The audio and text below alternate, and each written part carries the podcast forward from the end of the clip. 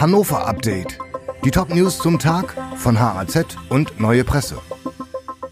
Dienstag, der 28. März. AHA räumt nach den Streiks auf, aber nicht überall. Nach Warnstreiks bei der Müllabfuhr liegen im Stadtgebiet Hannovers vermehrt gelbe und blaue Säcke sowie Kartonagen herum.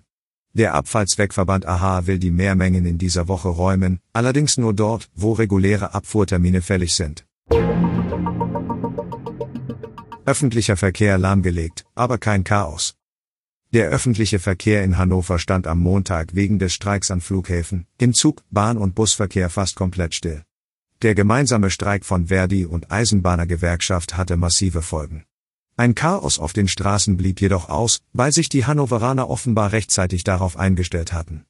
Schon Ende April könnte es die nächsten Bahnstreiks geben. Wie viele legale Waffen besitzen Menschen in Hannover? Nach dem Anschlag auf eine Gemeinde der Zeugen Jehovas wird intensiv über schärfere Waffengesetze diskutiert. Aber wie viele Schusswaffen gibt es überhaupt in Hannover? Allein in der Landeshauptstadt besitzen die Menschen rund 14.000 erlaubnispflichtige Schusswaffen.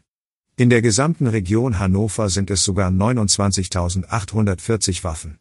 Schreckschuss, Luftdruck und Reizgaswaffen sind da noch nicht eingerechnet. NRCity-Chefin Zapreva verlässt das Unternehmen.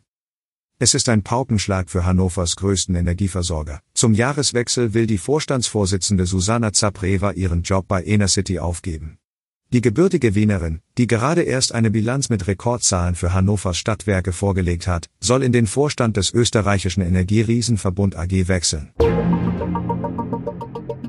Hannover bekommt einen aufblasbaren Konzertsaal.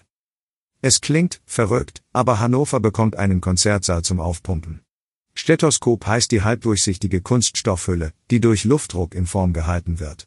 Sie soll 20 Meter lang, 12 Meter breit und 6 Meter hoch sein. Ab heute wird die Bubble in der Sophienstraße an der Ecke von Künstlerhaus und Schauspielhaus aufgeblasen. Vom 30. März an gibt es darin Konzerte, Theater, Disco und Diskussionen. Der Eintritt ist frei. Die Redaktion für dieses Update hatte Volker Wiedersheim. Alle weiteren Ereignisse und Entwicklungen des Tages ständig aktuell auf haz.de und neuepresse.de.